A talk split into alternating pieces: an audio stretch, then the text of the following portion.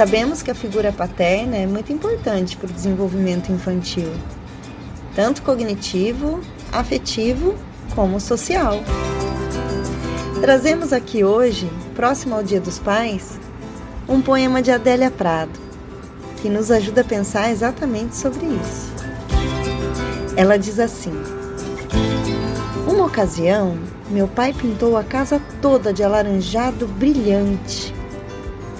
Por muito tempo moramos numa casa, como ele mesmo dizia, constantemente amanhecendo. E eu desejo a vocês um feliz Dia dos Pais. Abraços!